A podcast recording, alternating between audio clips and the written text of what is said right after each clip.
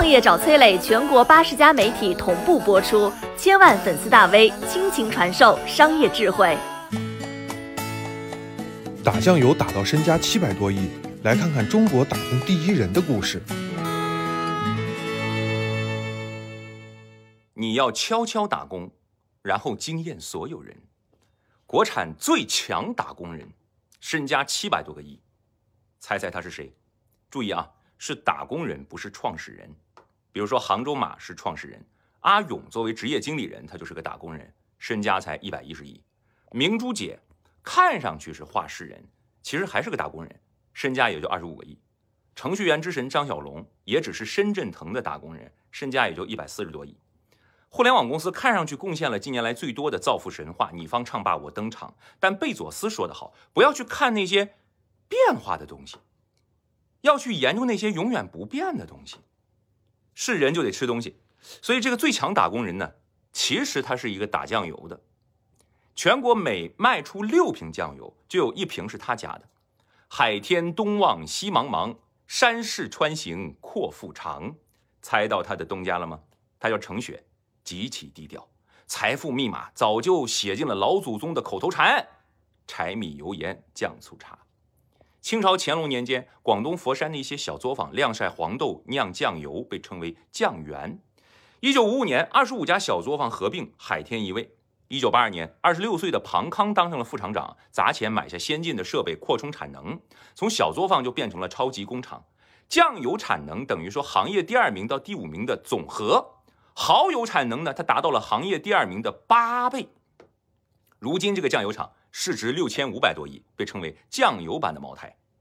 产能扩充之后，在九十年代企业成功的秘诀非常简单，就是广告打进电视台，商品摆进乡村里。前半句讲的是品牌，后半句说的是渠道。酱油为什么这么挣钱呢？第一个原因是它属于收税型的产品。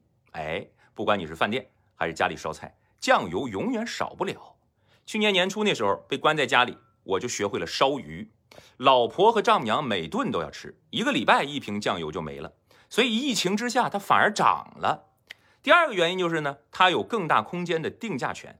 食用油肯定比酱油用量更大呀，比如说金某鱼是吧，在食用油领域占了四成的份额，但是米面油的价格属于严格管控的，酱油不一样，它属于调味品，哎，它是行业老大，就可以每两三年主动提个价，其他的小弟价格战是不敢跟老大打的。如果说酱油老大提价了，小弟最好的解决方式是跟着提价，哈，所以一九年卖油的这个收入一千七百亿。利润五十五个亿，而卖酱油的这个呢，虽然收入只有一百九十七亿，利润却也达到了五十三点五亿。程雪这个人呢，目前的年薪大概是五百多万，如今的总裁庞康的年薪也是五六百万。当然，看身家是不能看年薪的啊。大概三十年前，程雪就是酱油厂的员工，打酱油的过程当中呢，职位在晋级。几次改制当中呢，他还认购了公司越来越多的股，大概持有百分之十以上，以市值来推算，身价七百多亿。于行业是否抓住了一些所谓不变的东西？与品牌是否认清了渠道和传播变革的趋势？与个人，你有没有在努力奋斗的过程当中想想办法反客为主？我是商业小纸条，我在很多平台去分享过创业方面的课程和经验。比如说抖音、快手、百度、阿里、腾讯等等，我把主讲内容呢整理成一套音频课程，里面谈到了如何创业、如何做副业，以及优质的一些项目剖析等等，相信会对你有所帮助。下拉手机屏幕，在节目简介里添加我的个人微信，这套课程可以免费给你一份。